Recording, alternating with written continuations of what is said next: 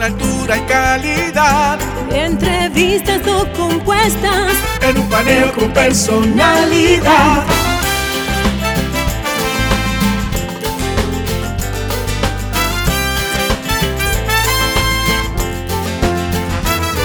Un paneo con habilidad. Encuentro e interrogatorio. Un paneo con agilidad. Para lo importante y notorio. Un paneo sin recreo. Un paneo sin abucheo. Un paneo en su apogeo. Paneo, paneo, paneo. Muy buenos días, República Dominicana. Soy José Eliseo Balmázar y esto es Paneo Semanal por esta Sol 106.5 FM y también en YouTube, en nuestro canal Sol, eh, Sol 106.5 FM y Paneo Semanal. Así como en nuestras redes sociales, Instagram, Facebook y Twitter, Paneo Semanal, dando las gracias a Dios Todopoderoso porque nos permite estar aquí con ustedes. Y a ustedes que nos hacen el honor, el altísimo honor de escucharnos cada sábado por esta Sol 106.5 FM y saludando a mi querido compañero y hermano Luis José Polanco. Buenos días, Eliseo, y buenos días a todos nuestros amables teleoyentes que nos dispensan el favor de su audiencia todos los sábados, de 10 a 12 meridiano en su programa Paneo Semanal. Y como Bueno. siempre, el tema obligado, el tema internacional es la, el conflicto militar entre Rusia y Ucrania. Estamos en el, dos, en el decimosegundo día de haber iniciado el conflicto. Y bueno, hay un, hay un cese al fuego que ha sido roto hace algunas horas, Pero unos ces- minutos. cesó alguna vez el fuego.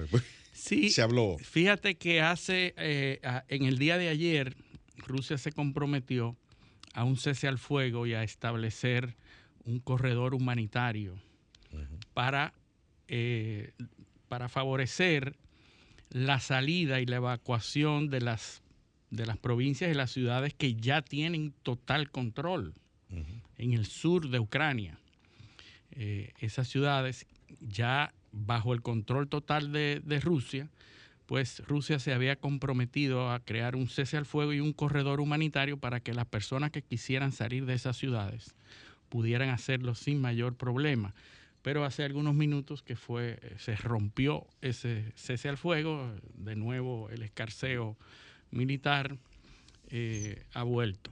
Yo oigo gente hablando, eh, sobre todo en la prensa internacional, eh, diciendo como que la campaña rusa no ha logrado los objetivos, que porque no han podido, eh, pensaban que era Sí, sí. que iba a ser fácil, señores, pero ven acá, o sea, es un país de 600 mil kilómetros cuadrados. Bueno, 42 millones de habitantes y, Y 42 600 millones de mil kilómetros. O sea, estamos hablando a, a los alemanes, cuando tomaron Polonia en la Segunda Guerra Mundial, le tomó más de un mes. Sí, sí, sí. Y Apenas, aquí- apenas son 12 días. Aquí en 12 días ya tienen, los rusos tienen tomadas seis de las, las seis, seis de las 15 centrales nucleares, in- incluida la más grande. Sí. Tienen tomado ya la, la segunda ciudad, le han abierto un corredor entre el mar de Azov y toda esa franja oeste de Ucrania que conecta el sur con, el, con, con los territorios que estaban eh, de la zona del, del Donbass, que es donde se origina todo este conflicto. Entonces, y tienen Kiev prácticamente rodeada por el norte, están abriendo un corredor por el sur, tienen ya toda la costa sur prácticamente tomada, la costa sur de Ucrania. O sea que es cuestión de tiempo ya para que Ucrania finalmente eh, quede, quede eh, Sí, sitiada. sitiada. prácti- Prácticamente. Pero fíjate, Liceo, interesante que tú hables de eso. Y, y- e insto a los oyentes a que sigan una cuenta en Twitter que se llama War Mapper. Esa cuenta de Twitter, que es War rayita abajo Mapper con doble P, va poniendo los mapas en tiempo real de las ciudades en donde eh, eh, Rusia está eh, entrando y ocupando, y lo hace diferenciando los territorios totalmente ocupados, donde hay presencia significante y donde hay eh, bloqueos y donde hay resistencia de, de Ucrania. Y entonces lo ponen diferentes colores y nosotros podemos ver en ese mapa cómo Rusia tiene todo el sur, eh, esa importante y logística zona. Obviamente, al sur está la península de Crimea, que ellos ya ocuparon antes del conflicto, pero se está expandiendo desde el sur hacia el norte Claro.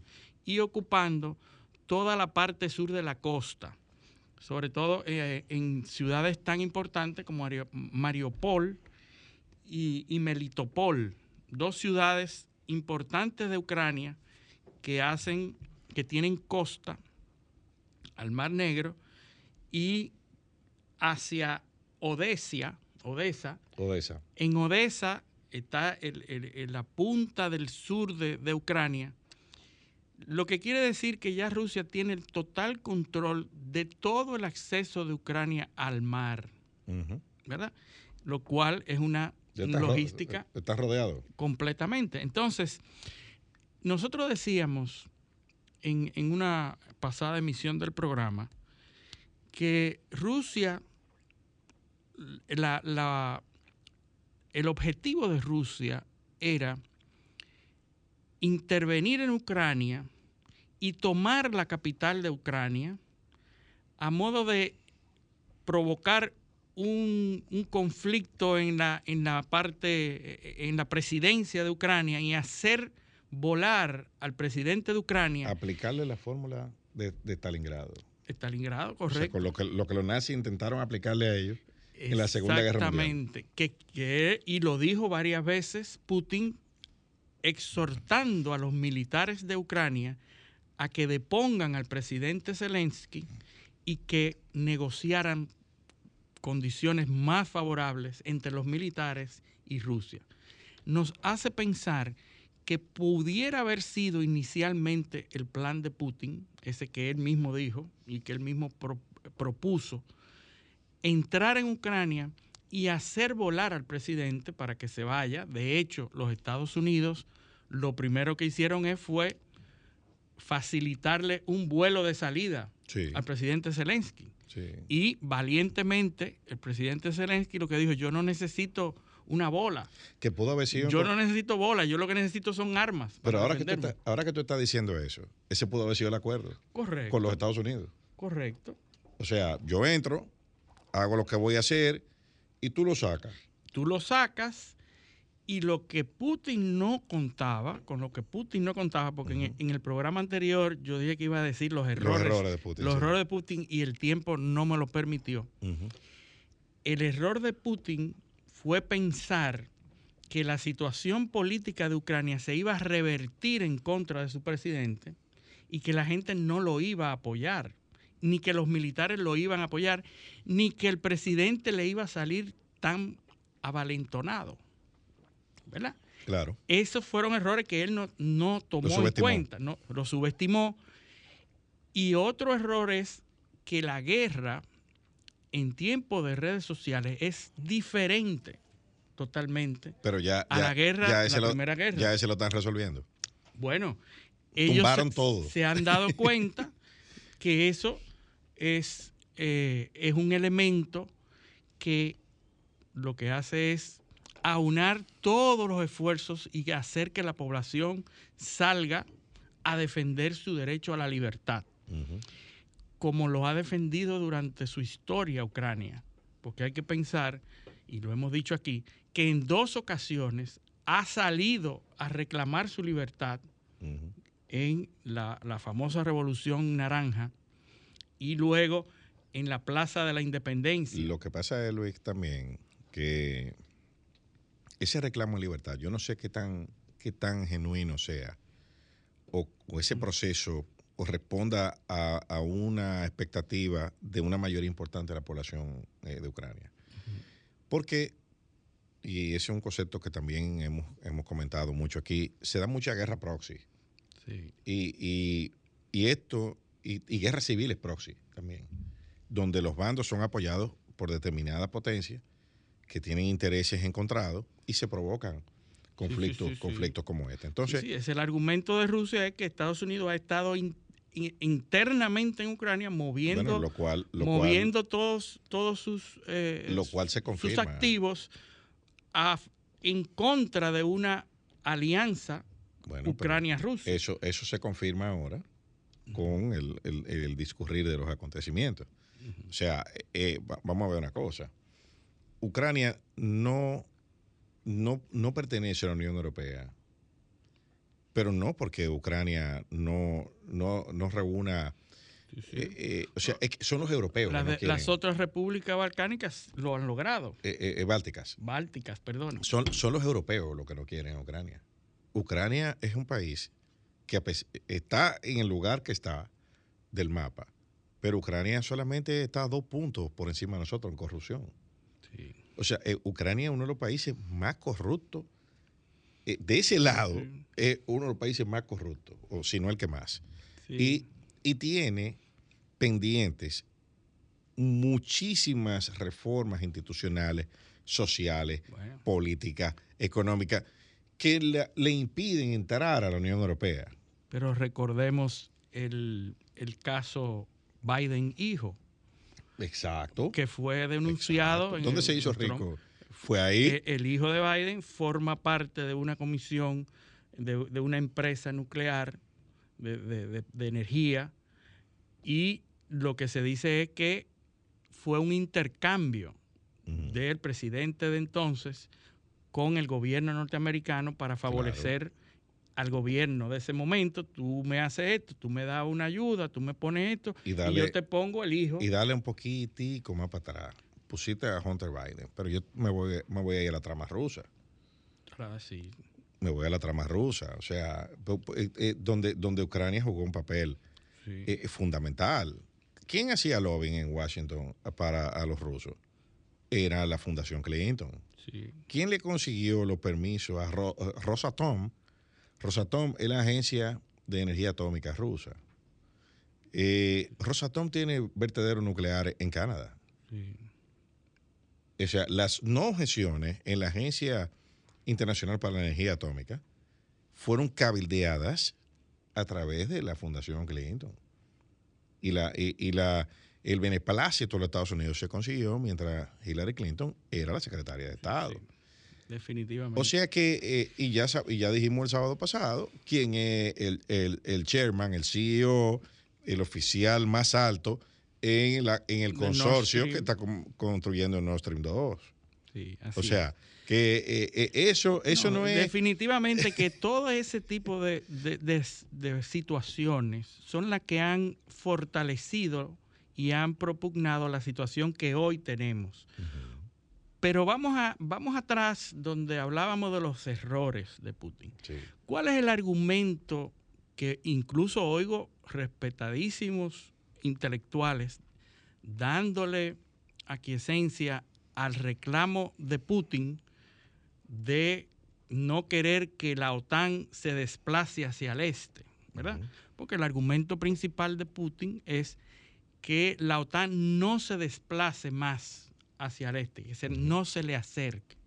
Quizás es el Pero- argumento de marketing. Eh, El argumento de marketing, pero Eliseo, sin la hostilidad rusa, la OTAN no tiene ninguna in- relevancia, no tiene ninguna razón de ser. Claro. Si la, la OTAN se creó precisamente durante la Guerra Fría para enfrentar a Rusia. Si Rusia no representa un peligro para Europa, la OTAN no tiene razón de existir. Claro. Los países que hacen frontera con Rusia, Finlandia y otros, no han necesitado ser parte de la OTAN porque no hay hostilidades. Exacto. Entonces, ¿qué va- ¿cuál es el error fundamental de Putin? Crear un conflicto armado que obliga a todas las demás a re- replantearse su membresía en la OTAN. ahora te pregunto. Entonces, cuando no había conflicto, cuando no había peligro, nadie estaba interesado en y- formar parte de la OTAN. Ahora todos los países quieren ser parte de la ¿Y OTAN. cómo tú sabes que eso es un error? Bueno, si lo que tú quieres No, no, es y eso, eh, eh, no, espérate, vamos, vamos, porque estamos hablando, estamos hablando ya, entramos a la teoría de conspiración, ¿verdad? Bueno. Hablamos de la no, desestabilización. no, yo estoy hablando de lo que Putin dijo No, no, no, no, que claro. eran sus argumentos. Claro, y, yo, y, dijimos, pudimos inferir, eh, o, o hicimos la inferencia hace unos minutos, eh, de que eh, pudo haber sido un acuerdo todo esto y para sacar a, a- al, o sea, autorizar la operación eh, de forma irregular. Mira, entra y nosotros sacamos al presidente Bueno. de Ucrania y, y- y después resolvemos. Bueno, Porque es, es un pleito de grandes. bueno, ahora- se- sería una jugada maestra Ahora- de ahora- complicidad entre los Estados Unidos y Bueno, Rusia. pero, yo- pero yo te, pero yo te, yo- pero yo te revelé, yo te revelé varias, varios, varios escenarios y tú mismo revelaste uno donde hay complicidad. Entonces, o sea, Supuestamente, o sea, donde ah, esa misma tirantez que hay en Estados Unidos entre, entre un, una pugna- un sector y otro, porque va- el, el hijo de Biden hacía negocio en Ucrania, sí, sí. probablemente el- e- es- ese sea la- uno de los motivos para proteger a Ucrania. Y los otros hacen negocio con, los- con los- con los rusos. Bueno, pero la protección de Ucrania no puede llegar al Bueno, punto de, de bueno, estar pero- completamente Pero, ocupada por pero, pero ¿quién se beneficia de, de- de la guerra? De esta guerra. Porque ahora, ahora hay que gastar el 2% del Producto Interno Bruto de la 30 Bueno, economía más grande del mundo en armas. Eso es interesante. Ah. El, tre- el promedio de gastos militares de Europa en general es un 3%. Pues ya se está hablando de aumentarlo. Pero a- a- Alema- duplicar. ¿Cuál es la economía más grande de la Unión Europea? Es la alemana, ¿verdad? Alemania. Entonces Alemania gasta un 1.3% Sí. de su Producto Interno Bruto en armas. Ahora lo va a elevar a, a mínimo, al mínimo comprometido de la OTAN. Oye, lo que estoy diciendo, mínimo al mínimo. Y el mínimo en la OTAN es un 2%. ujú. O sea que Alemania va a incrementar en un 40%, más o menos, o, o 45%, su gasto militar. Sí. Esa- eh, ya, ¿quién, quién gana con eso? El que fabrica las armas, que lo va a armar hasta los dientes. Fíjate que lo, fíjate qué es lo que le están donando a Ucrania. Son armas. Sí, sí, Son armas. Le están diciendo, mira, tanto misiles, tanto esto. Armas. Tú, tú- tú estás asumiendo una posición súper inteligente que yo dudo mucho como que se, que se pueda haber consensuado y decir, vamos a hacer esto. Mm, Bueno, Yo, yo, te- yo me voy quizá más... no, pero es lo, es lo que va a pasar. Sí, eh, eh, al final, totalmente de acuerdo, al final los efectos de este conflicto van a ser eso. Me recuerda un artículo que escribió hace un- algunos días Noah Harari sobre el conflicto Rusia-Ucrania y dice precisamente, hablando del presupuesto, que todo ese presupuesto que se va a duplicar ahora va a salir de algún sitio. ¿Y tú sabes de dónde va a salir? ¿De dónde? de lo que se invertía en climate change, en, en el, en el cambio climático, Eh, exactamente. de lo que se invertía en seguridad social, en salud. Y entonces nosotros vamos a sacar dinero, o todas las economías europeas van a sacar dinero del cambio climático, de las cuestiones sociales, de, de salud, para dedicarlo a las armas. Y Sí, entonces esa, esa es una, esa es una visión, pero de algún lado van a salir. De, va- tiene que salir. de algún lado va a salir el dinero. Pero no va a salir de la, de la obligación, va a salir de lo que es opcional. Y lo opcional era la, eh, eh, el, el asunto de la tierra verde, de, de la- del cambio climático, de que ahora todo eso. Se van a reactivar las plantas nucleares para poder eh, hacerle frente a la dependencia del gas ruso. Es decir, que en sentido general estaríamos dirigiéndonos al fin de la llamada paz larga que Steven Pinker hablaba en algún momento, la paz larga, Ujú. the long peace, el estadio de la gran de la paz a largo plazo. Steven Pinker decía que lo que la gente no se ha dado cuenta es que la, la humanidad está en momentos de paz extensa por primera vez en la historia de siglos y siglos de civilización. El periodo más largo de paz Ya se acabó. se acaba de, se, se perfila como que puede terminar ese periodo. Y tú sabes cómo lo definía él en la expectativa de vida. Él entiende que en este periodo de larga paz, la expectativa de vida de antes era una quinceava parte de lo que es hoy. Es decir, imagínense ustedes lo que nosotros vivimos y a, a lo que estamos acostumbrados es a tener una expectativa de vida y que si acaso por alguna razón fortuita podíamos perder la vida. Pero antes del 45, la expectativa de vida era una sobre 15, una quinceava parte de lo que es hoy. Y eso es significativo. Es decir, la gente podía morir muy fácil Sí. antes de este periodo de la Bueno, larga ese, paz. era el, ese era el problema. Entonces, es nosotros acabamos de pasar por un momento en donde salimos de una pandemia, nos enfrentamos por primera vez a la realidad de que las personas podemos morir por causas no controladas. Es decir, nosotros estábamos acostumbrados a pensar que el hombre podía cambiar y podía hacer que una persona permanec- permane- permaneciera vivo por voluntad propia y no por situaciones que no controlara. La pandemia nos enfrentó al hecho de que podemos morir y no podemos controlar eso. Por más que nos pongamos, no pudimos controlar ese año y pico que tuvimos cerrados. Un gran eh, impacto, ¿verdad? En la vida del- de la humanidad. Justo saliendo de eso, nos enfrentamos al primer gran eh, eh, Desafío. desafío militar en 40 y- eh, desde 1945. Ujú. ¿verdad? Quiere decir que esa mentalidad eh, armamentista que, que Noah Harari lo, lo comparó en ese artículo como Hitler, ¿verdad? Lo comparó con Hitler. En donde puede la psicología de una persona influenciar en los hechos históricos. Porque a diferencia de Hitler, que tenía una, un- un- una idea y una ideología detrás de los acontecimientos que él provocaba, Putin no tiene una ideología. Tiene un propósito, pero no una ideología detrás. Es decir, lo que ha dicho Putin es que Ucrania es originalmente Rusia, que las historias son comunes. Claro. Pero bueno, hay que decir en ese sentido también que Kiev existe primero que Rusia. O sea, Sí, Kiev, claro.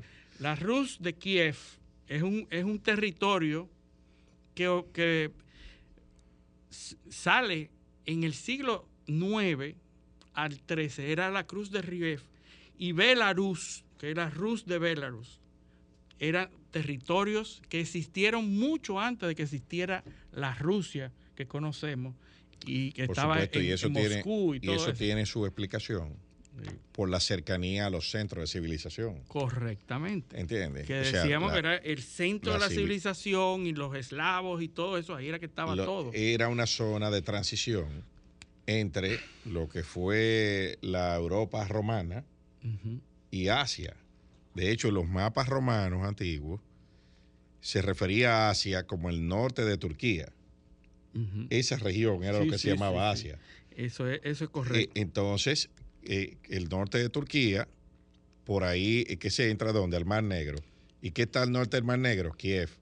Así es. La- digo, la Crimea, perdón. Crimea. Crimea, perdón.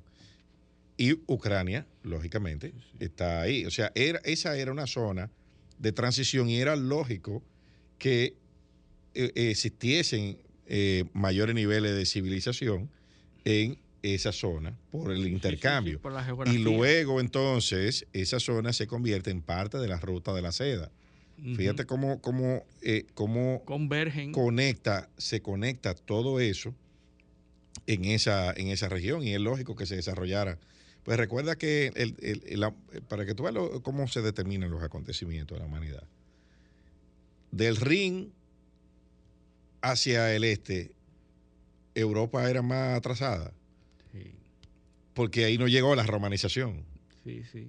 O sea, la característica geográfica, los, los ríos navegables que facilitaban la conquista y la eh, logística. no, que hubo intento, la conquista de la, de la, de la Galia, que era es Francia, la Galia cis- cisalpina y la, y la Galia transalpina, que la cisalpina es la que está, la que es el norte de Italia hoy en día, donde está Lombardía, donde está la Toscana, y la transalpina es donde está Suiza.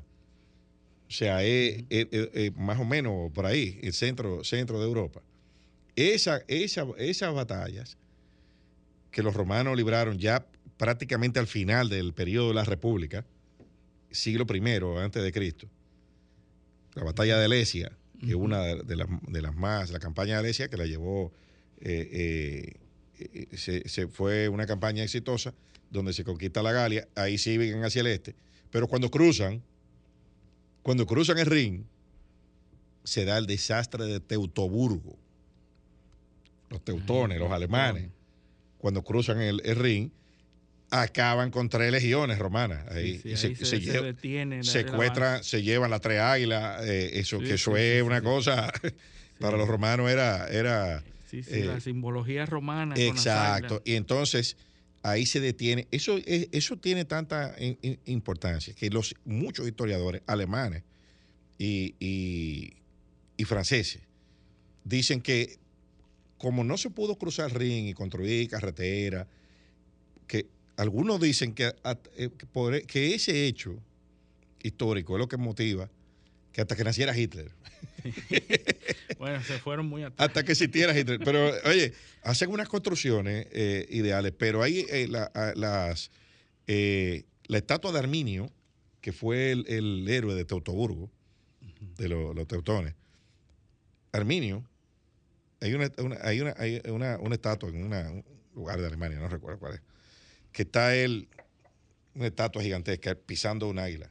Ah, sí, sí. Pisando a que los romanos, símbolo- el, el- el- el el- triunfo de los, el ah, símbolo los romanos. de- exacto anti anti romano ahí ahí se han tirado fotos en esa estatua los, los, los- los nazis o sea, ese es uno de los símbolos de la histórico sí, sí, era- y, y el Kaiser o sea la estatua se parece al Kaiser sí. para que tú veas porque fue el Kaiser que la mandó a La mandó a hacer el la, el- la cara se parece, parece al Kaiser eh, casualmente. casualmente. tú- entonces, entonces, lo que, lo que eh, eh, eh, la- la- eso para conectarlo un poco con el tema de la- del desarrollo histórico.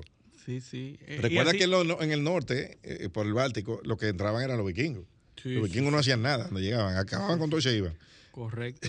que fueron el origen de lo que llegaría a ser Rusia después, porque son eran eslavos, eran la, la población que alimentó étnicamente a los rusos. Pero eh, lo que sí está claro, y, y eso queremos decir, es que este conflicto, parte de, de- de las de no de los errores, pero de las cuestiones que Putin tiene en contra, es que ha agrupado, ha aunado a los conservadores y a los liberales. Sí. Usted ve CNN y se tratan y, se, y, y hablan de Ucrania y Rusia de la misma manera que lo hace Fox. Claro, con sus diferencias Sí, claro. y a quién le echan la culpa. Eso es lo diferente. Ahora, ha logrado aunar a ambos sectores que antes no tenían nada en común. Y eso es perjudicial para Rusia, Así porque es. están aunando a todo eso. Y bueno, antes de la pausa, rápidamente. Vamos a seguir porque uno, tengo unos datos aquí. Ah, bueno, da, bueno, eh, pues eh, vamos, vamos después de la pausa. Para que tú veas, para que, para que del, del- del tema del, del- del gasto militar, usted tengo unos, unos datos fresquecitos aquí. y, bueno, de- pues- y del no-fly zone. que Eso es lo que se está discutiendo ahora. Bien, vámonos a la pausa. Esto es paneo semanal, no le cambien. Paneo, paneo, paneo. Continuamos en paneo semanal por esta Sol 106.5 FM, también en YouTube, en nuestro canal Paneo Semanal y en el canal de Sol 106.5, así como también en las redes sociales, Instagram, Facebook y Twitter. Paneo semanal. Bueno, y seguimos entonces con... Estabas hablando de- del el gasto militar. El gasto militar mundial. Porque eh, esto, eh, por eso, por eso es que las cosas hay que verlas en, en- en contexto. en todo su contexto. Porque Al final, las, el, el impacto de la guerra, ¿qué es lo que produce? Lo que, lo que acabamos de decir, La una- guerra- un movimiento de capitales la guerra es una industria. una eh, eh, y hay que analizar Mira. quiénes producen Mira, armas. vuelvo, yo siempre me conecto con, con la historia.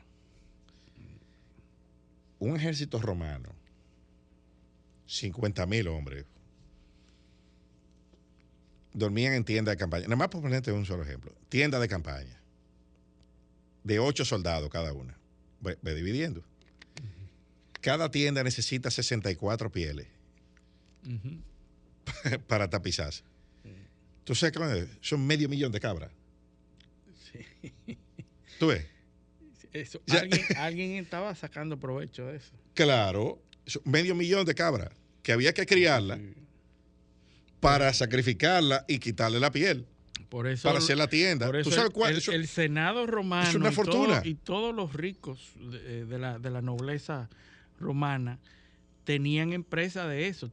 Las riquezas venían de ahí y además que favorecían Oh, cuando no había guerra había problemas. y la capacidad industrial de los países.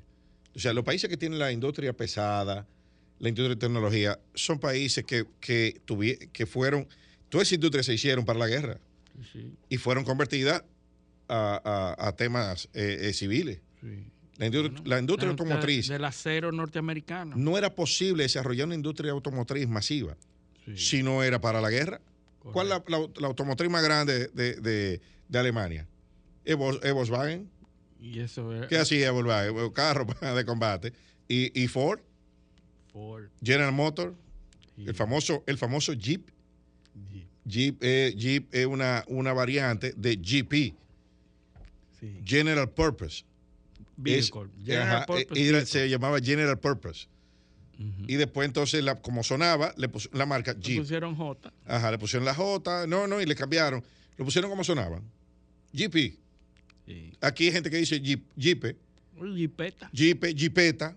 Es de, es- eso- Claro. es- es de ahí que eso viene. Sí, sí. Y, y no son marcas Jeep. No, no. Pero Así esa es la, la gran industria Ajá. que está detrás de la guerra. Claro, Eh, el- eso es lo que estamos volviendo a ver de exacto. nuevo. Entonces, eh, vamos a, a ver, y que era el dato que, que- que- que- que tenía cuando nos íbamos a la pausa. El, la proporción del gasto militar mundial de los países, de algunos países que eh, miembros de la OTAN y otros que andan por ahí cerca, para que veamos quién gasta más, quién gasta menos. Lógicamente, Estados Unidos es el líder en la proporción del gasto mundial con 39%. Eso quiere decir que de cada 100 dólares que se gastan en en el En mundo, el mundo. en el mundo para, para temas militares, 39 dólares son norteamericanos. Wow. Ahora, el segundo, ¿quién es? China, pero miren, viene 39, dije, ¿verdad? China gasta 13. Es el segundo. 13 de cada 100 dólares que se gastan en el mundo, lo gastan los chinos. Es el segundo, de 39 a 13, mira por dónde vamos. El tercero es India, que gasta 3.7. O sea, el 3.7%. De cada 100 dólares, 3.70 lo gasta India. Y después de ahí, ¿quién va? Rusia. El cuarto lugar. Rusia, exactamente. En cuarto lugar, miren dónde fuimos. 39 Estados Unidos y Rusia 3. 3.1. Después de Rusia, Rusia tiene 13 millones de kilómetros cuadrados. ¿eh? Con miles de kilómetros de frontera, con muchísimas etnias, enemigos adentro. eh, sin embargo, el Reino Unido, que es no sé cuántas veces más pequeño que Rusia, Sí. que tiene no sé cuántas veces menos gente, que es menos dividido y, y enfrenta menos amenazas, gasta más o menos lo mismo que Rusia en, en- en gasto militar. Después de ahí, ¿quiénes van? Oh, unos que tienen guerra, eh, con, que están masacrando a, a- una, a los pueblos del sur de la península arábica.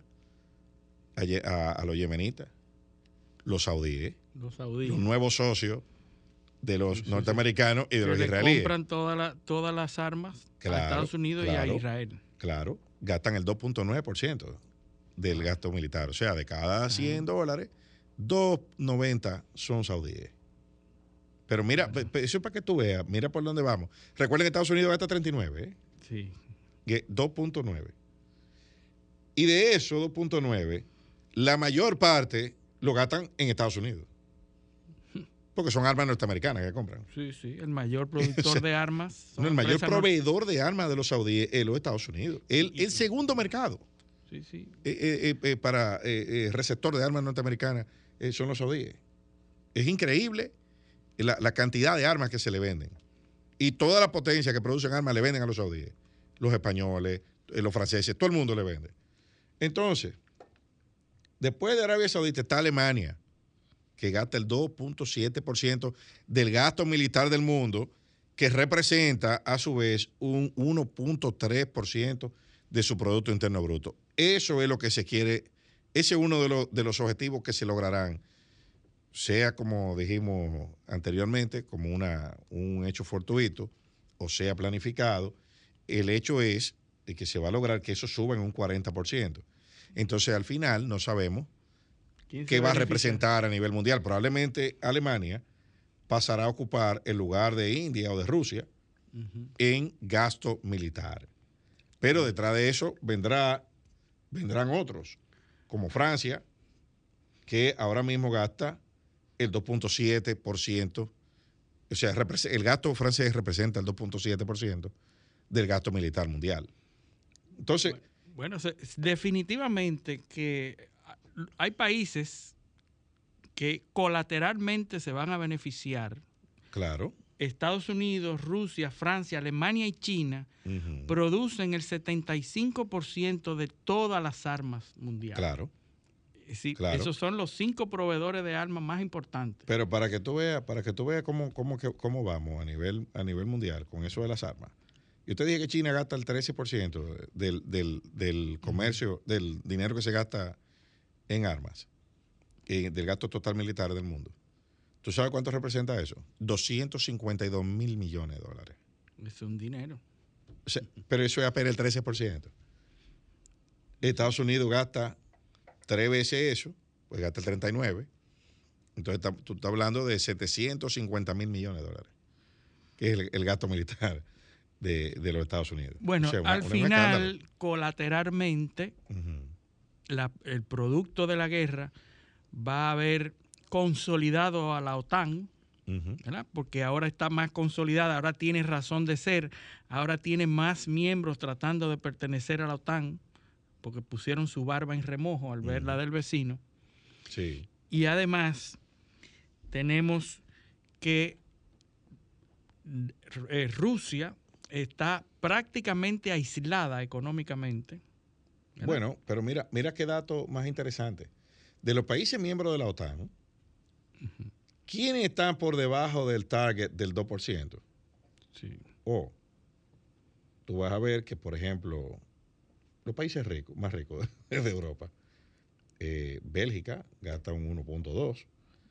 Eh, vamos, a, vamos a Alemania, que es el principal. Alemania gasta un 1.3, lo que yo dije. Sí.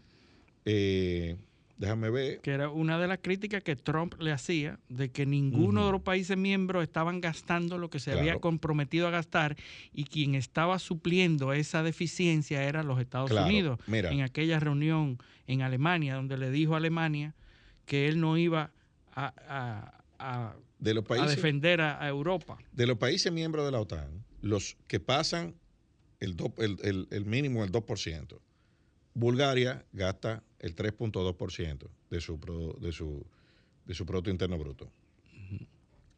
Estonia gasta el 2.3%, Francia gasta el 2.1%, Grecia gasta el 2.8%.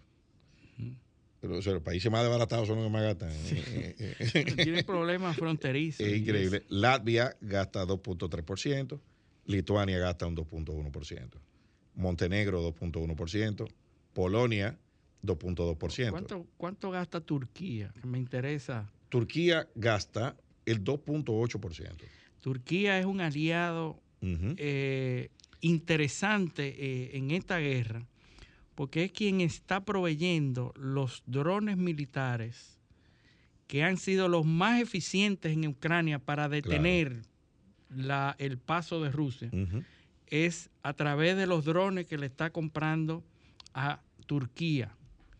Estados Unidos, eh, eh, miembro de OTAN, 3.7% del gasto militar, de, de- su Producto Interno Bruto. Esa es la, la realidad, la realidad OTAN. O sea que de los 20, de los veintitantos miembros, apenas 1, 2, 3, 4, 5, 6, 7, 8, 9, 10, 11, 12, 13.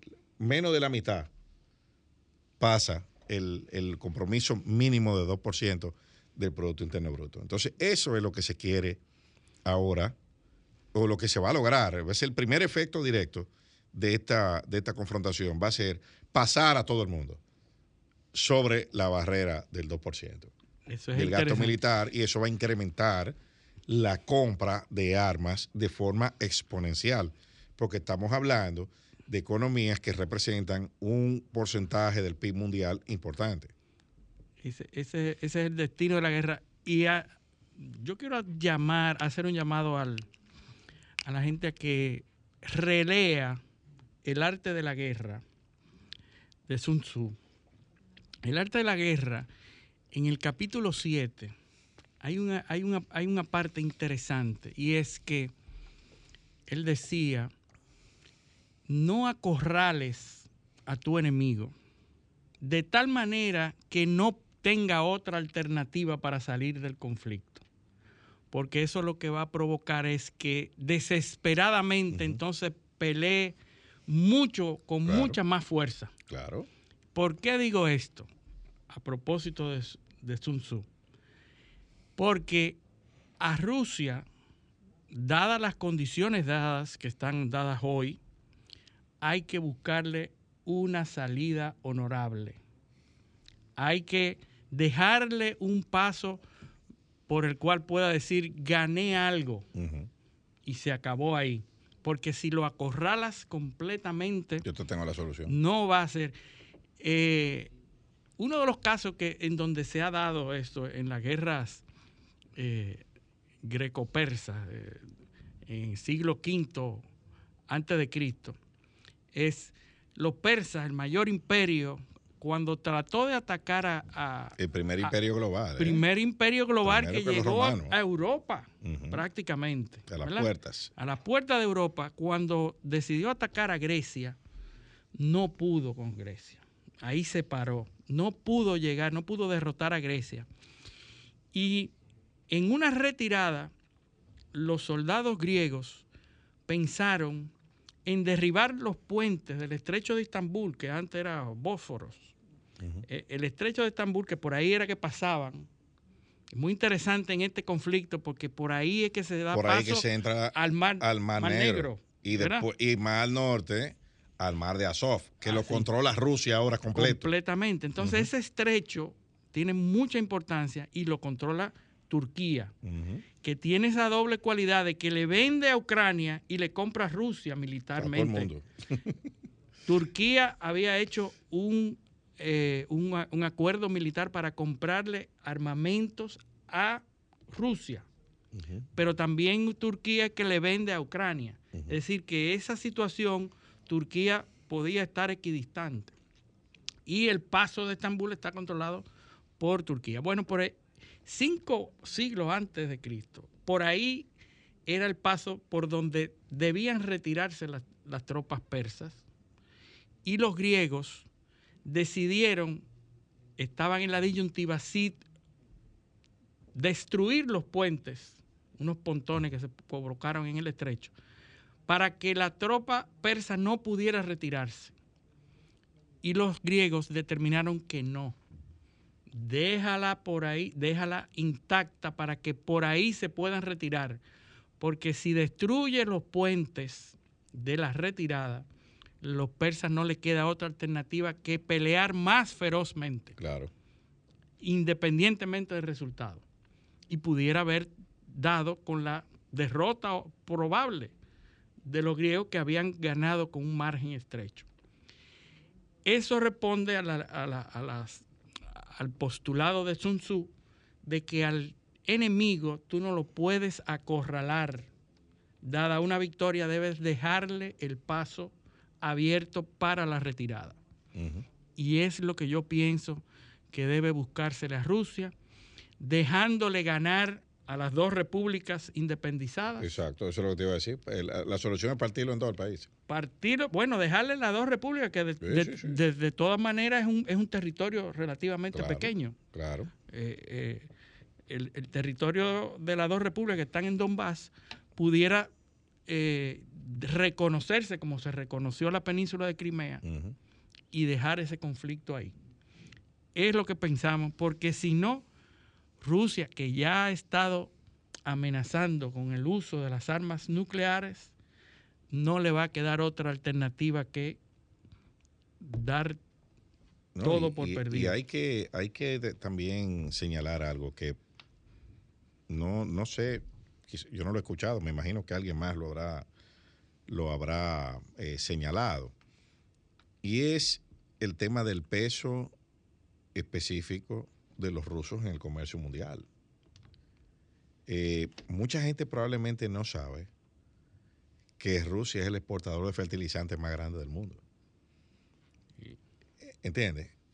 ¿Y qué, y, qué son los fertilizantes para la producción agropecuaria? Son vitales. Sin fertilizantes no hay comida. Eso, eso, es, eso es clave. Definitivamente, definitivamente que el impacto es grande. O sea, el impacto de un conflicto armado y de, y de aislar a una, eh, a, una potencia como Rusia va a provocar desestabilización del mercado económico mundial. Definitivamente. Y lo estamos viendo con los precios de los combustibles y el gas. Eh, es así. Los, los mismos oligarcas rusos están pronunciándose. Hubo uno que pidió la cabeza de Putin. No, eh, no, no, no, ese fue el senador Lindsey Graham. No, no. ah, bueno, eh, sí, sí. Fue, eh, fue un oligarca ruso que vive en Estados Unidos. Pero Lindsey Graham dijo que, que si no iba a aparecer un Brutus en Rusia. Ah, sí. O sea, no, este, este oligarca puso, llegó a poner un cartel de se busca vivo o muerto. Sí, sí. sí, una, ofreció una recompensa. De, de, un millón de dólares. Pero, pero, pero eh, para que tú veas lo que, lo que es, a veces, a veces el liderazgo político actúa de forma irresponsable. Porque ustedes se imaginan, o, a nuestros oyentes, que, que a Putin lo maten ahora en Rusia.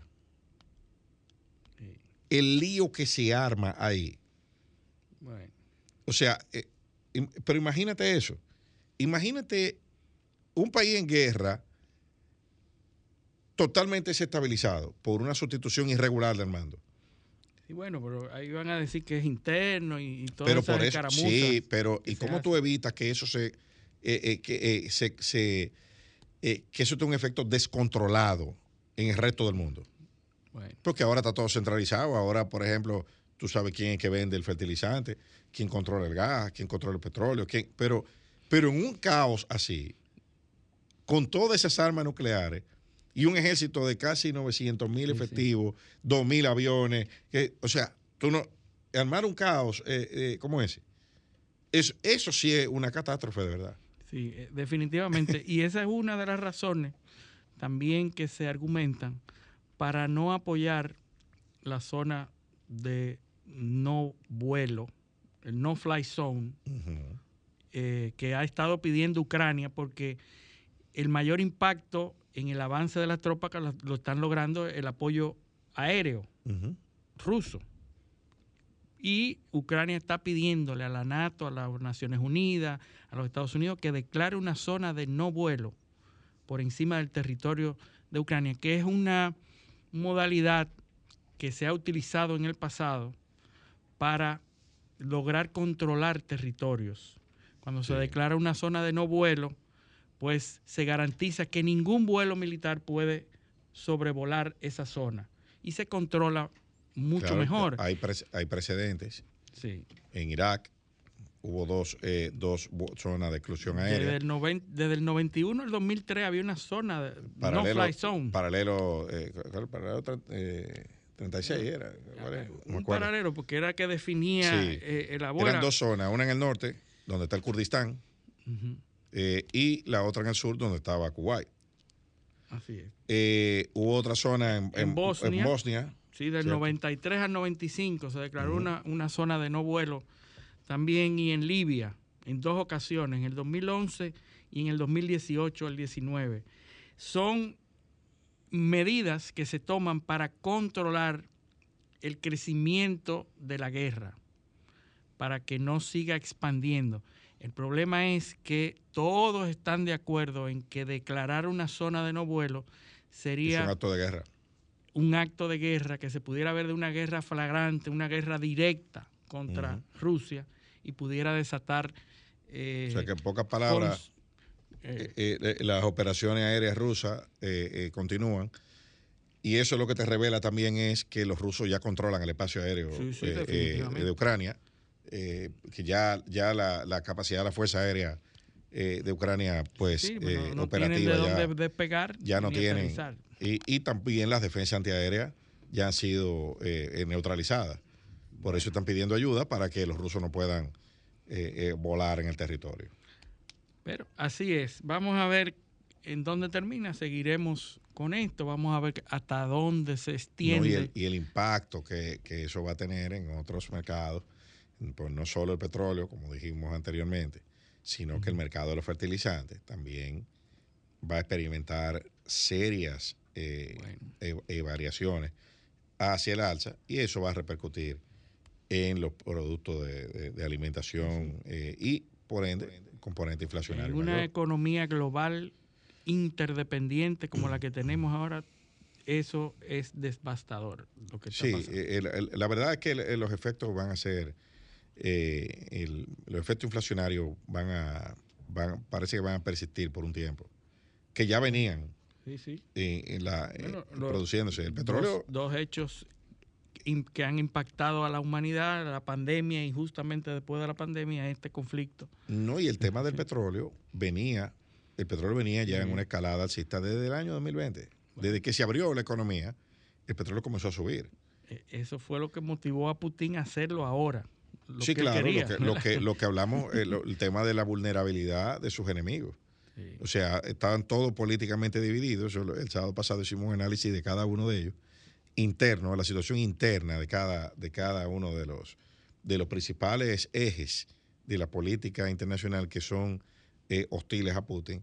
Y realmente ese era el momento, no pudo ser más idóneo para atacarlos. Pero era, es tanto así, Eliseo, que salió a la luz hace algunos días que Rusia, que China le había pedido a Rusia que atacara después de las Olimpiadas, que lo hiciera después, con lo cual se infiere que China sabía de Es esa incursión y que le pidió a Putin que retardara hasta que se terminaran los Juegos de Invierno. Lo cual quiere decir que si eso fue de esa manera premeditada y que China sabía de eso, pues ahora los expertos están hablando de que China de alguna manera se mantuvo al margen y no le dio el apoyo. Pero fíjate que la posición china es interesante, porque la resolución de las Naciones Unidas, del Consejo de Seguridad, la que Rusia vetó, eh, China, China se abstuvo porque hay partes de la posición rusa que los chinos no pueden apoyar Por cuestiones de coherencia. sí. Y es lo referente a reconocer la independencia de territorios de territorios Claro. eh, eh, que se revelan. que se revelan. Claro, va porque en China- contra de sus intereses con Taiwán. y Claro, eso le tumba la narrativa con Taiwán. Entonces, por eso no pueden, no pueden eh, eh, Apoyar. endosar a, a los rusos, endosarle el apoyo. Lo que ellos hacen es que simbólicamente se abstienen, que es lo más cerca de, de- de- Sí. de apoyarlo. Que tú- Sí, sí, eh, hay que gente estás. que llega a decir que Putin ha sido, sin querer, un- una marioneta de, de China, porque Eso aunque no lo eso apoye, decían de Trump también. eh, una- que Trump era una marioneta de Putin. o sea, bueno, de China, porque China lo que está logrando objetivos se hace más relevante en el mundo pero no se involucra. De Bueno, manera pero que el que pacte con China. Creo que ya lo era, gastan 252 mil millones eh, eh, en gasto militar. O sea, es que tú, tú- tú no, puedes, tú no puedes mover ninguna ecuación en el tablero geopolítico eh, militar sin contar con los chinos. Por lo menos tienen que decírselo. Eso que hizo Putin, es lo correcto. Por lo menos se lo informó. Yo, espérate, deja eso para después. Yo te voy a apoyar. Eres mi aliado. Esto Eh, va a sí, pasar. yo te voy a apoyar, pero hazlo el mes que viene. Sí. Tú ves, o sea, eh, es, es lógico que él vaya, porque ¿dónde iba a ir? ¿Dónde los americanos? A, a pre- a No- no preguntarle. firmó contrato de compra de trigo. Claro, también. claro. Y, y China lo firmó. Y, y vuelvo y volvemos otra vez a la, a la idea inicial. Probablemente Putin eh, ha- ha- habló con un sector de los Estados Unidos. No lo descartes. Eh, quizá aparezcan unos Putin Papers dentro de 30 años eh, con dos memorándum donde hablaron con alguien de la CIA, después que todo el mundo está muerto, lógicamente. Porque ese, lo- se sí, desclasifiquen. claro, claro, claro. Los americanos son muy buenos no en lo eso. dudes, no lo. Eh, y también cuando se quiera cambiar la narrativa histórica.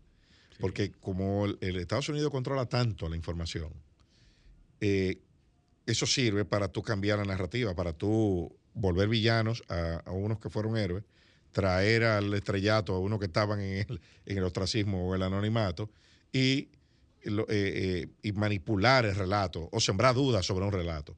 Porque tú vas soltando información en la dirección que tú quieres construir la narrativa. Pero vámonos a nuestra segunda pausa porque tenemos varios temas del patio.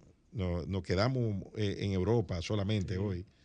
Eh, pero vamos, vamos a la pausa y venimos con el patio local. Esto es paneo semanal, no le cambien. Paneo, paneo, paneo.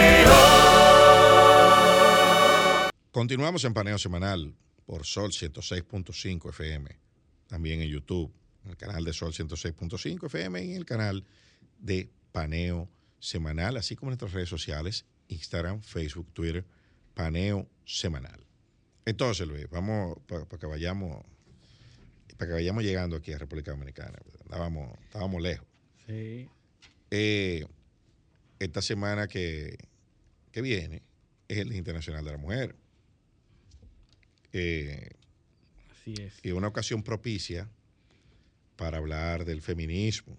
Sí, porque la razón de ese día es precisamente las luchas de eh, eh, con el sufragismo de las mujeres. O sea, las Claro. mujeres reclamando su derecho a votar, a ejercer el sufragio, que hasta hace poco, increíblemente, la gente lo da por dado hoy, pero la gente entendía que la mujer tenía derecho de votar y no es así. Claro. Eso es relativamente reciente.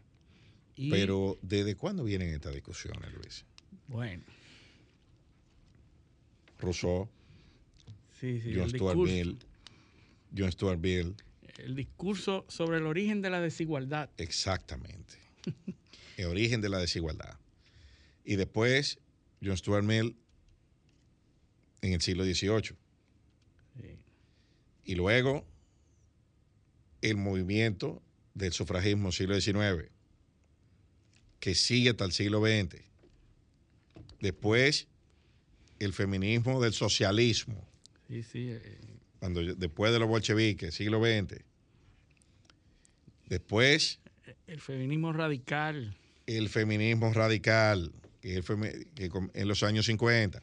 Ahí es que se acuña la frase de el- el la dominación patriarcal, Exactamente. que no existía. Ese concepto es...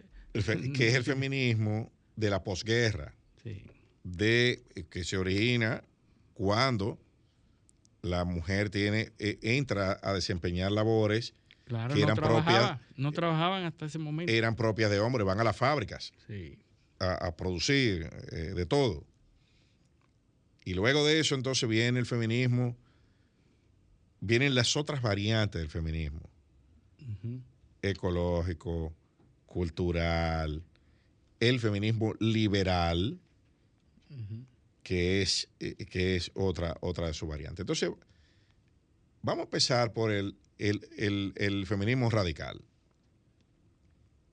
que se construye en dos vertientes. El feminismo de la igualdad, a partir de la igualdad y a partir de la diferencia. Sí. ¿Qué es lo que quiere el feminismo? O sea, porque vamos, eh, eh, eso, eh, Porque la ha gente variado, lo ve. ya ha variado. Claro, la gente lo ve en, en una lucha de planos antagónicos. Sí. Como que eh, eh, yo oigo, yo oigo algunos discursos de, de algunas feministas que es como si el hombre fuera enemigo de, Sí, sí, sí. y eso, eso no es así. O sea, ya, para, para, que la, para que se sostenga, los conceptos de feminismo que, que, que se sostienen eh, de una forma más eficiente hoy en día son los más flexibles. Son los que son más flexibles. Igualdad en derechos, claro que sí. Pero, ¿por qué el patriarcado? Bueno, es porque la construcción ideológica, recuerda que nosotros hemos dicho aquí mucho, que muchas de las, de las tensiones que hay en las convivencias entre los grupos sociales se dan a partir de la europeización del pensamiento o de mover geográficamente el centro del mundo a Europa. La romanización de toda nuestra cultura, lo que hablábamos ahorita, que, que esos pueblos son diferentes porque los romanos después del Rin hicieron poca cosa.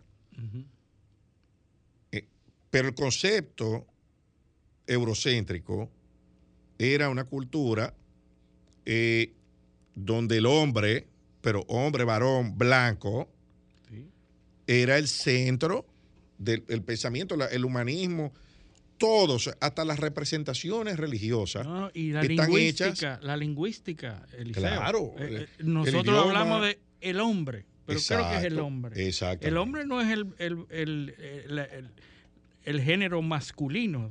El, el concepto de hombre la- no es la especie eh, humana masculina. No, hombre. Hombre. No, eh, cuando se habla del hombre, dichoso el O sea, hombre que... La, la construcción ideológica de la humanidad es el hombre. Sí, sí, sí. ¿Tú te fijas? Y eso condiciona claro. mucho eh, eh, lo que es el pensamiento. Y eso, ahí es que viene el, el- el tema del, del patriarcado. Entonces las mujeres dicen, ¿por qué? Sí, sí. ¿Por qué, ¿Por qué tiene que ser así? Y no simplemente una pregunta, Eliseo, es que, conchole, me, me está- me- la, la llevo difícil. Entonces, ¿Entiendes? No solamente porque llega un momento eh, intelectual en donde la mujer pregunta. No, no, no, no es una simple pregunta, Eliseo, es una, claro. es una condición que dice, pero espérate, que es que yo estoy, yo estoy oprimida, estoy... Porque eh, primero se piensa en, en- unas, en, en un, en un primer plano, y por eso hablábamos de, de Rousseau y John Stuart Mill. ¿Qué dicen ellos? Bueno, que la mujer, ¿dónde sale la diferencia? Bueno, uno, eh, eh, eh, Rousseau habla de, de que, con el, que la mujer la atribuye a características propias que, eh, del sexo femenino. Sí, déjame leerte lo que dice Sí, esto. sí. Mira, porque lo tengo aquí súper interesante para que nosotros veamos la ¿Y diferencia desde de cuándo es concepto esto? y desde cuándo, ¿verdad? Sí. 1750. Sí, ¿Podría olvidar a esta preciosa mitad de la República que hace las delicias de la otra?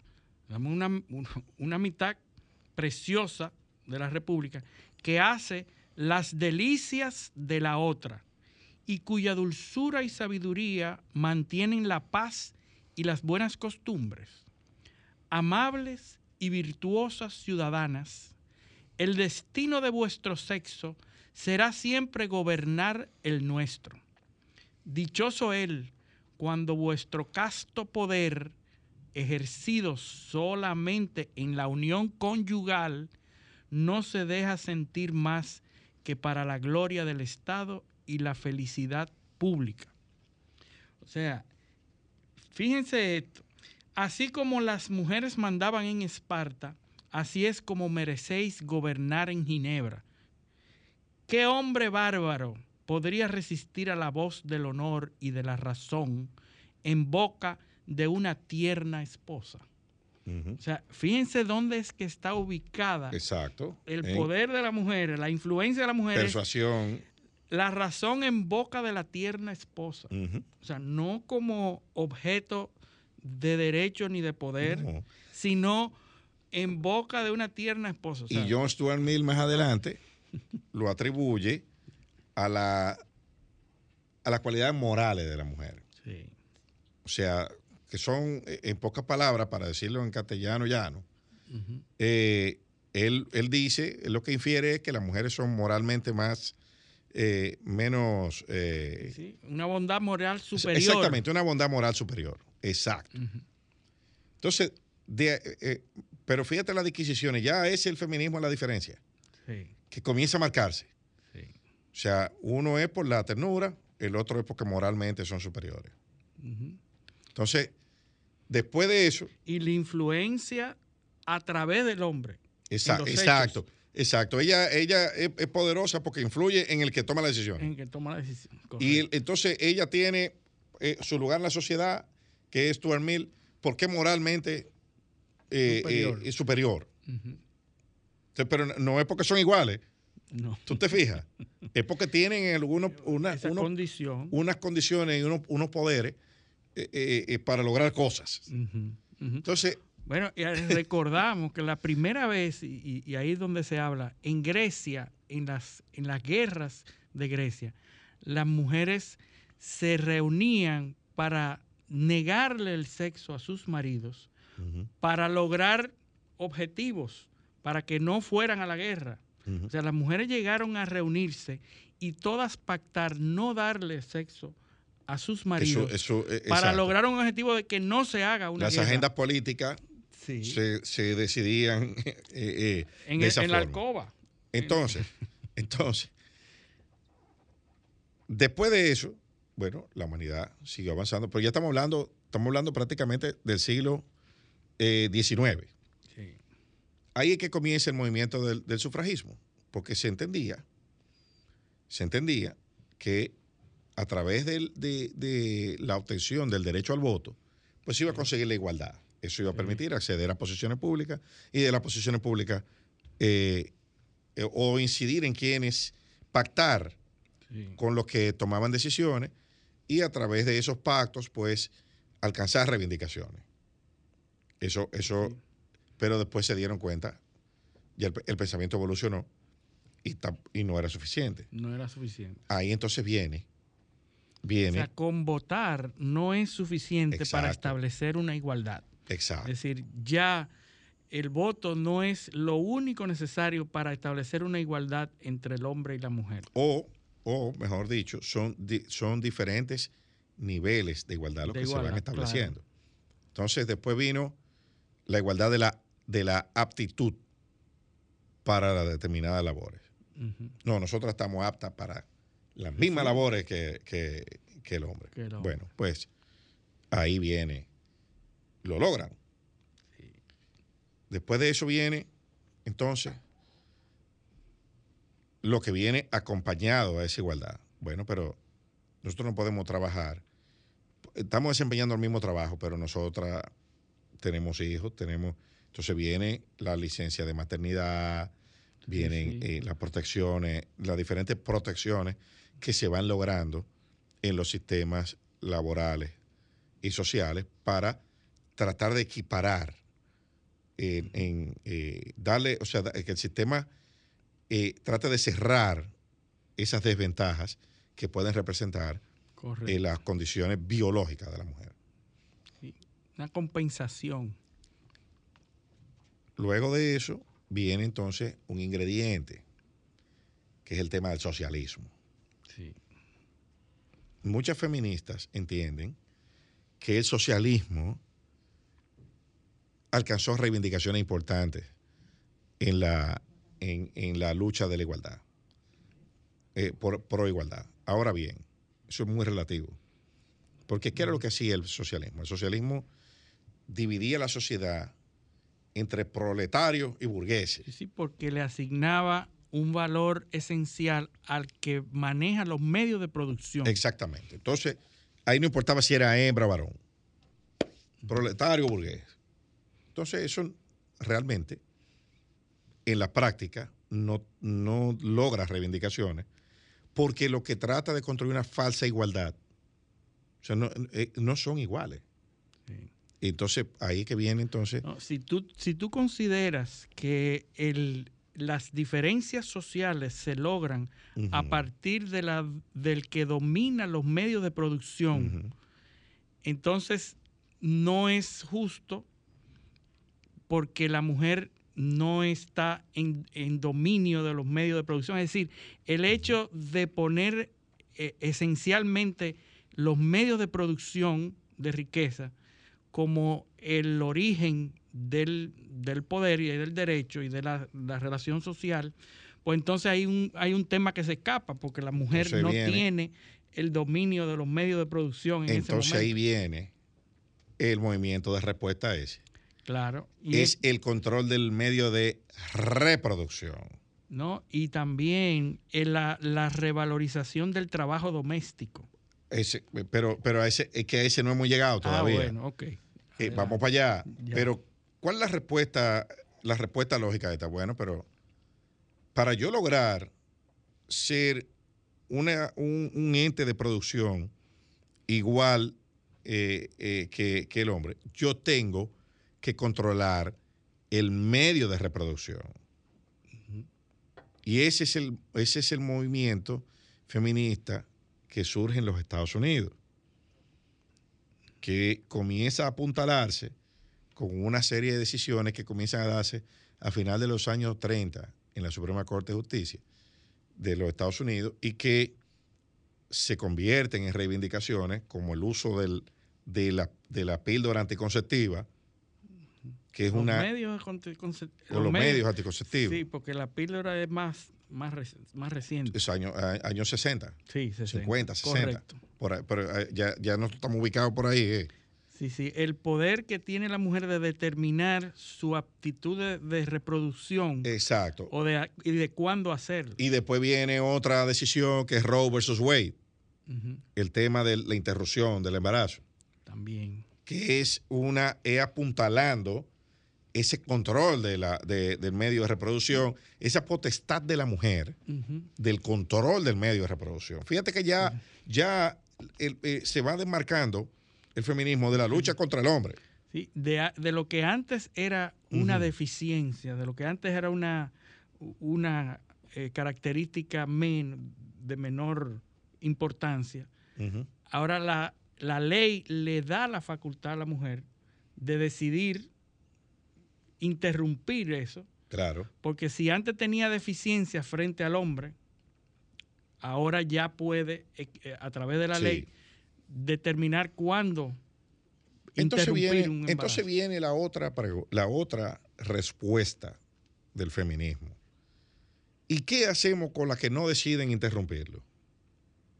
¿Cómo, cómo nosotros consideramos esa labor que ella hace de cuidar a los hijos?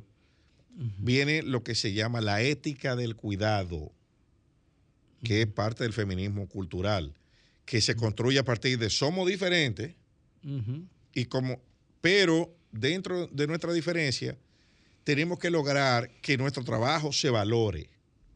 Sí, que es también un trabajo importante Por para supuesto. los medios de, de producción. Y el peso que eso representa en la sociedad. Y es ahí donde estamos ahora, eh, ideológicamente hablando. Ya, todo el mundo entendió que somos diferentes, incluso la construcción no binaria de la sexualidad es una realidad. Sí. Cuando vemos que hay 800 mil eh, letras para, para Bueno, eh, eso se ha desarrollado eh, de Claro. manera astronómica. Claro, eh, entonces- esos conceptos, porque a medida que tú vas desarrollando un concepto, va desarrollando otros Variantes. más y otras variantes y otras variantes sin. sin- Entonces ahora es seres humanos. sí. O sea, la, la universalización del patrón ya no es feminismo, eh, eh, porque la, la- la antítesis del feminismo no es el machismo, es el patriarcado. El patriarcado, correcto. Es el eh, patriarcado. Cambiamos, cambiamos. Fíjate por- cómo porque cambiamos ya. Antes era el machismo. Sí, Ahora es el patriarcado que tiene otra, otra concepción. otra porque hay una cosa, el- el fe- hay, hay dos, y hay dos conceptos también que andan eh, eh, errados. O sea, que la gente lo, lo- lo- Lo confunde. lo confunde, que son el feminismo y los estudios sobre las mujeres. O sea, el feminismo lo que promueve son acciones para corregir esos temas. Los estudios sobre mujeres, estudios femeninos, lo que, hace, lo que hacen es identificar el problema. O sea que el feminismo es una, es una propuesta dinámica, es una propuesta de acción que se traduce en hechos concretos. Los otros son los que se limitan a describir el problema. Esos son los estudios femeninos, estudios sobre mujeres, estudios eso, eh, eh, que, vuelvo y digo, están siendo ahora sacudidos porque hay que construir teorías de igualdad a través de el libre desarrollo de la personalidad que se le reconoce a cada individuo y que incluye los dere- sus derechos sexuales o de autodenominación. O sea, eh, eh, es, es un tema que lo que ha ido, en vez de simplificarse, Se ha ido se ha ido complejizando. complejizando. Sí. Y seguirá complejizándose porque a medida que tú vas desconstruyendo realidades, se van, se van dividiendo en variables y cada vez hay más variables y cada vez son más inmanejables Bueno, esas variables. Porque el problema ahora eh, de, por ejemplo, uno de los, de los, de los temas recurrentes en, en el feminismo es el gap del salario. O sea, eh, el, Claro. el- el gap de, de- de- que existe entre el salario masculino y el salario femenino.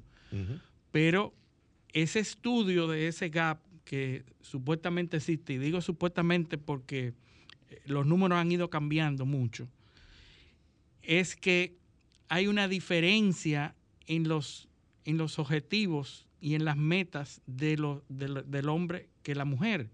Entonces, si bien es cierto que la mujer está en desventaja, por ejemplo, en las universidades, las carreras de STEM, la carrera de ciencias e ingenierías, hay prevalecencia de los hombres, pero en las demás otras carreras, mayoritariamente la prevalecen las mujeres. O sea, en nuestras universidades en el mundo hay más mujeres que hombres. Ahora, en las carreras de ingeniería y de ciencia hay más hombres que mujeres y es la única rama del conocimiento en donde los hombres le ganan en cantidad a las mujeres.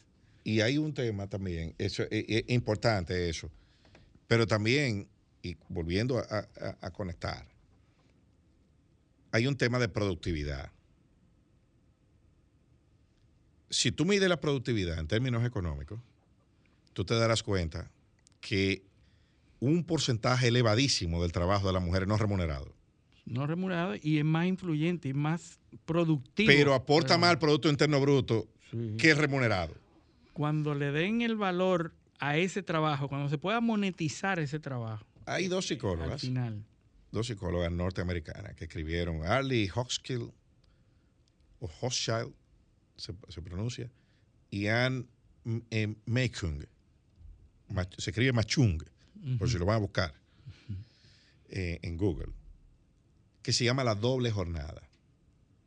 Entonces, La mujer que trabaja y además llega a la casa a trabajar. exacto, ellas analizan cómo, cómo ese trabajo no remunerado impacta transversalmente producción en la producción, analizan ese tema de la ética del cuidado y cómo impacta no solo en ella que lo hace, sino en el receptor Sí. de ese trabajo, que usualmente son los grupos más vulnerables a los que la sociedad tiene que proteger, que son niños o personas de la tercera edad Sí. o, o personas con alguna discapacidad, eh, miembros de la familia. O sea, eh, eh, eso, y cómo, cómo esa, ese desequilibrio cultural y sobre todo de, de- de- de valoración de ese, de ese trabajo, pro- está provocando inestabilidad en el núcleo familiar por problemas culturales. Sí, O sea, no hay todavía, eh, claro, eso está cambiando, está cambiando. porque las generaciones, las generaciones nuevas, sobre todo en Europa, que sí, las sociedades Eh, culturalmente más avanzadas, pues son las que primero comienzan. Pero eso, eso está cambiando y ya hay más conciencia. Por ejemplo, ya cuando hay una, un tema de embarazo, ya mucha gente dice, estamos embarazados. O sea, el hombre también. estamos, sí. porque un- es un tema de los dos. Hay licencia de, mater- de, de paternidad. Sí. De hecho, aquí hay instituciones en el país que la que, Que privadas tienen- que lo que lo contemplan. Eh, eh, licencia de, de paternidad. O sea que poco a poco esa lucha que empezó empezó por, por reconocer de, de- de que son diferentes el porque persuaden. sufragio. No, no, no, de que son diferentes porque persuaden, Ah, ah, son sí. diferentes porque, eh, porque, porque tienen virtudes morales superiores, a, a Son, somos, diferentes porque crían a los muchachos. de- no, y de ahí cambiamos a somos iguales porque votamos, o somos iguales porque hacemos el mismo trabajo, o somos, o, o- o somos diferentes porque yo controlo el medio de reproducción. Esa, toda, esa, toda esa dialéctica que se ha ido dando a lo largo de todo este recuento histórico de 300, 400 años que nosotros hemos hecho, y más allá, porque tú hablaste de la antigua Grecia, Grecia. todo eso han, si- han sido definir y responder y tratar de remediar en los sistemas eh, eh, eh, eh, normativos y culturales del mundo. Todo eso ha sido lo que ha logrado el movimiento feminista. Feminista. Y sobre todo, tratar de, de que esa construcción universal que se da a partir del concepto europeo, sea blanco, varón, y que, se, y que tenga costumbres occidentales, que ignora a, a los sitios donde hay más mujeres, porque, porque la mayoría, los pueblos que tienen, lo- lo- la mayor cantidad de la población está de espalda a ese concepto. Sí, O sea, está el este, es donde no fueron tomados en cuenta. O sea, nuestro concepto occidental, el manejo de las instituciones multilaterales, internacionales, está construida sobre la lógica de, de que los valores morales los valores sociales eh, y, y- toda la- todos lo- los aspectos humanos están construidos sobre la base de que somos europeos. Sí, sí.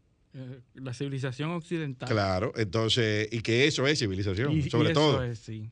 Que ese es el concepto de Y civilización. tomar en cuenta que, como tú bien dices, no es solamente eso la civilización, porque hay contextos en donde nadie tiene problema con la, con, la- con la forma establecida, donde la mujer se siente igualmente valorada con un rol diferente Claro, al del hombre. claro. No necesariamente por tener el mismo rol se adquiere la valorización, Exacto, ya, ya- sino que cada cual se sienta bien en el rol que quiere tener. eh, claro, es porque, lo, porque entonces ahí viene, y, y- y para, para ir, cerrando el tema, es el feminismo de la diferencia, es entender la diferencia, entenderla y pero, asumirla. pero sin que esa diferencia implique una eh, minusvalorar al otro. Exactamente. Eso, e- esa es la posición inteligente, no la posición antagónica de que, Sí, de que sí, no, eh, me están discriminando. porque- no, no, no, y- no, no. Y no, no. valorando esa, esa diferencia, asumiéndola y entendiéndola, es que vamos a poder aceptar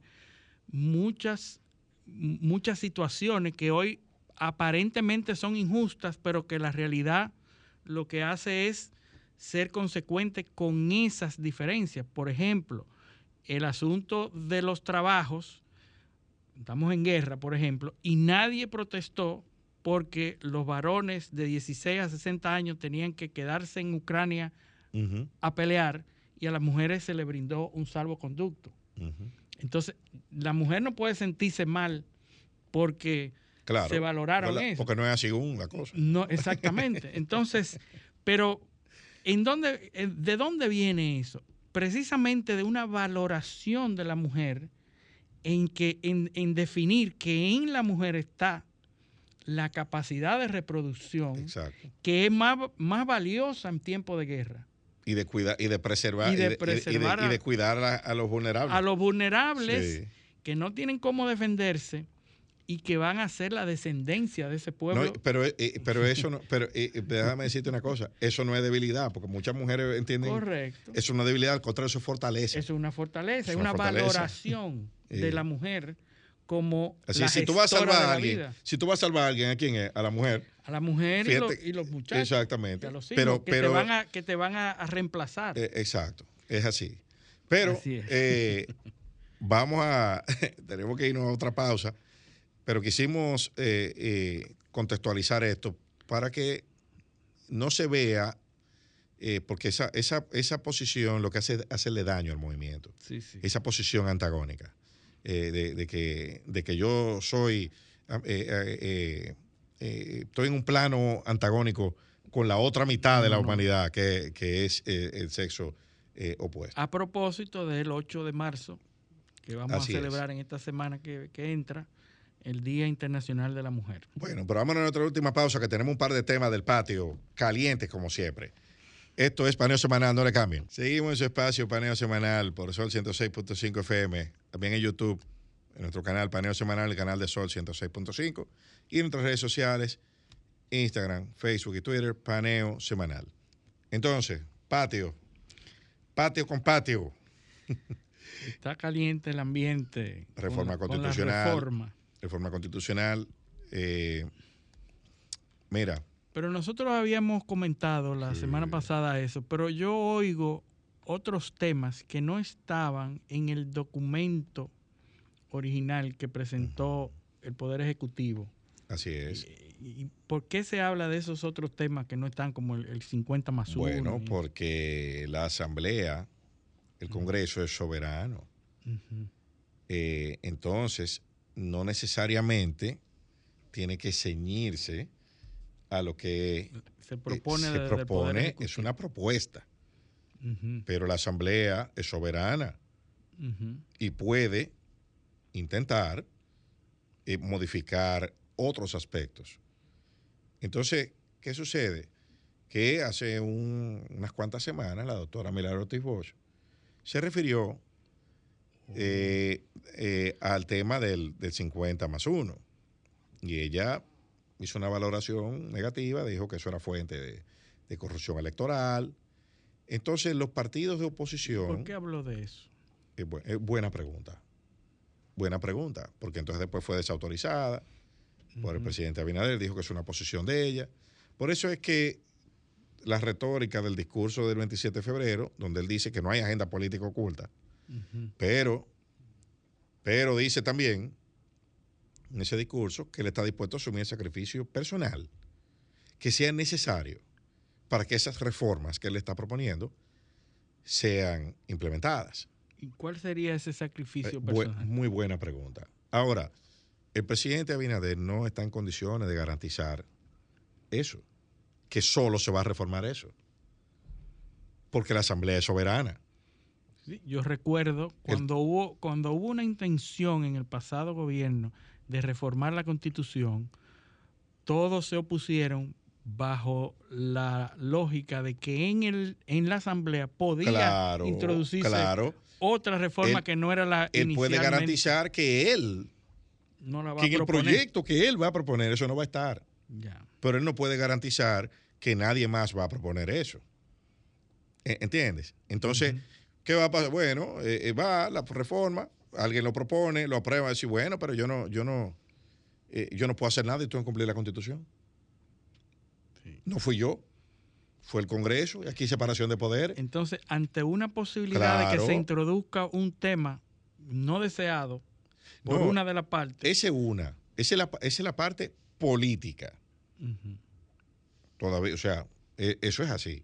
Ahora, el proyecto, como hace dos semanas, recuerda que le hicimos un análisis rápido, tiene falencias y ya han ido, eh, eh, diversos juristas han ido pronunciándose sobre fallas y sobre todo la principal, porque el principal argumento eh, de marketing que se está esgrimiendo aquí es el tema del Ministerio Público. Sí, de la independencia del, Bueno. del Ministerio Público, que he Sí. oído muchas personalidades que favorecen de plano la, la- Claro. la reforma constitucional con el interés Claro. de que el Ministerio Público sea Pero si yo independiente. te pregunto, ¿tú favoreces la lucha contra el hambre?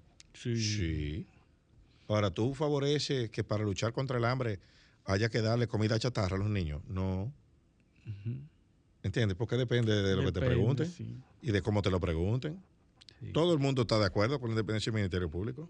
Sí. Entonces tú le preguntas al que te, te dice que está de acuerdo, el que te dice que está de acuerdo, tú le preguntas, ¿el Ministerio Público no es independiente ahora? Te va a decir, sí. Entonces, si ya es independiente, ¿por qué hay que modificar la Constitución? Y sobre todo, Y sobre todo de la manera que se está No, y bajo la trampa, bajo la trampa, la trampa eh, eh, argumentativa o argumental de que, por ejemplo, mira, mira qué, qué- qué belleza hay ahí. La Constitución dice cómo se designa a los jueces del Tribunal Constitucional Sí, y quién lo designa.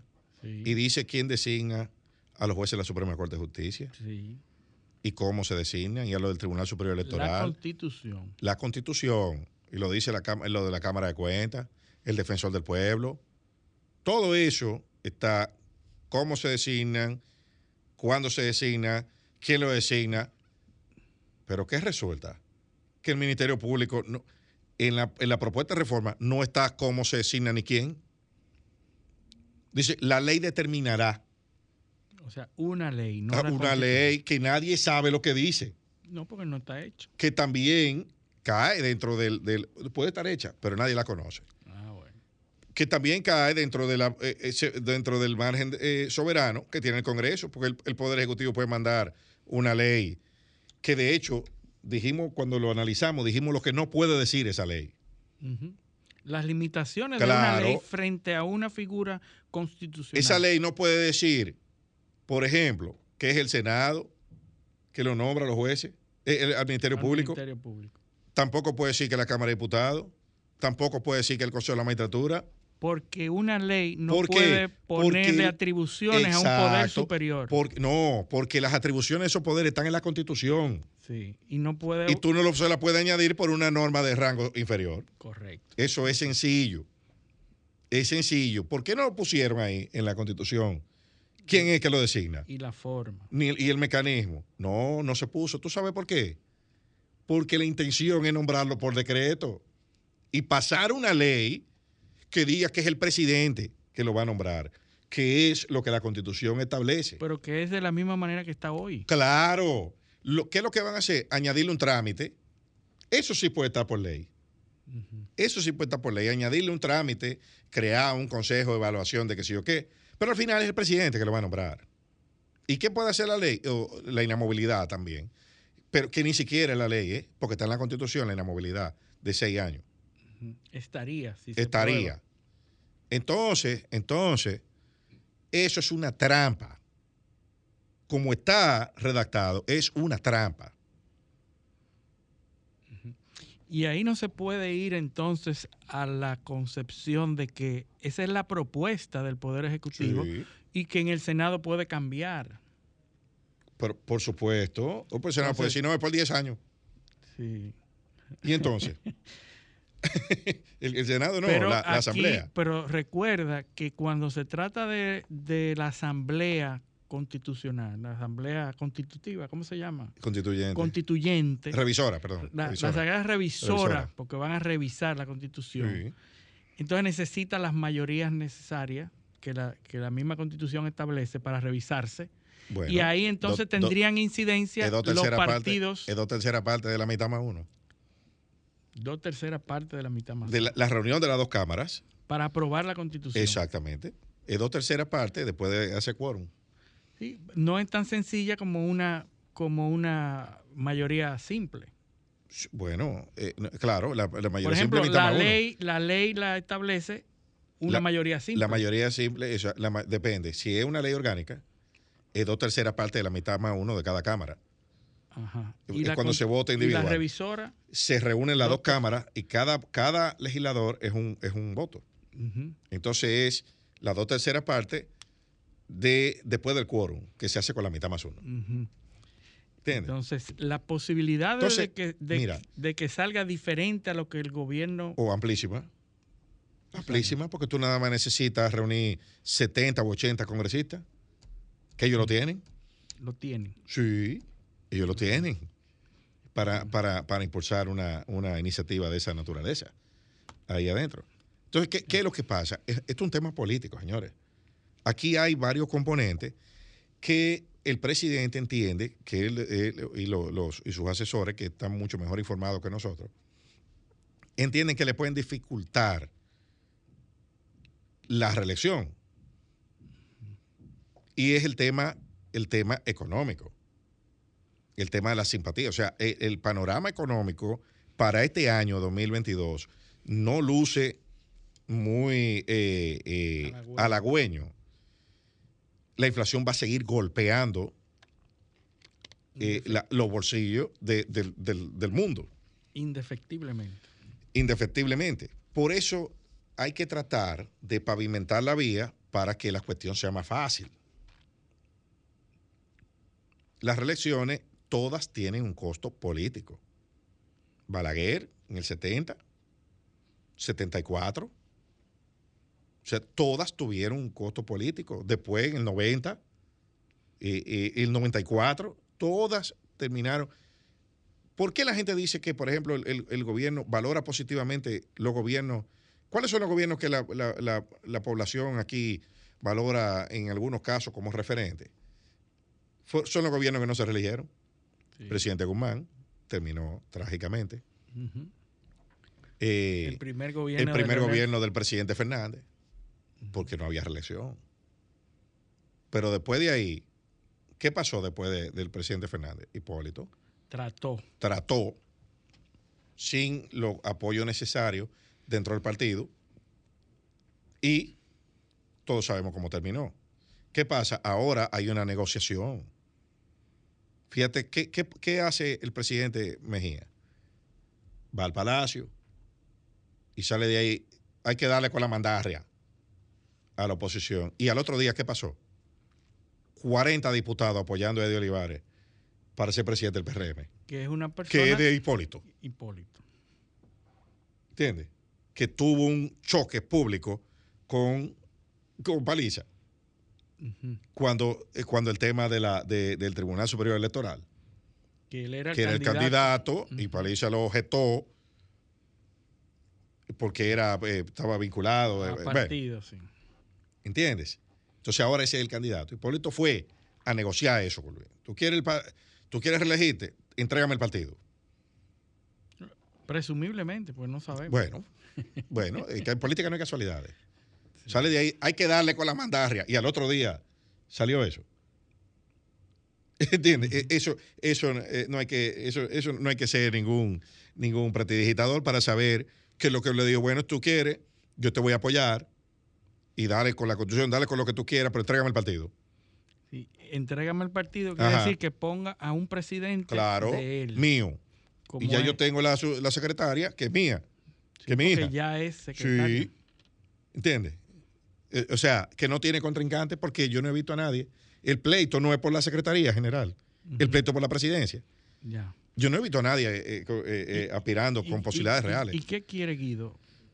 La, la presidencia, la presidencia, pero, pero, pero vamos a ver una cosa.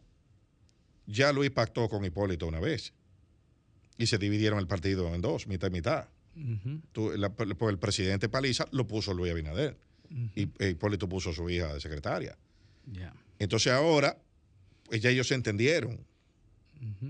Para Luis es más fácil reentenderse con Hipólito que entenderse con Guido, que tiene aspiraciones futuras. Hipólito no. Hipólito puede estar tratando de trasvasar simpatía a, eh, eh, eh, a través de Carolina, pero eso no es tan fácil. Pero Guido sí tiene aspiraciones futuras. Entonces quedaría paliza afuera. Claro, lo sacrifica. Lo sacrifica, le da, le da un ministerio donde él no reciba tanta presión, que puede ser, se ha hablado de relaciones exteriores, donde él le dan un perfil mayor político. ¿Tú ves?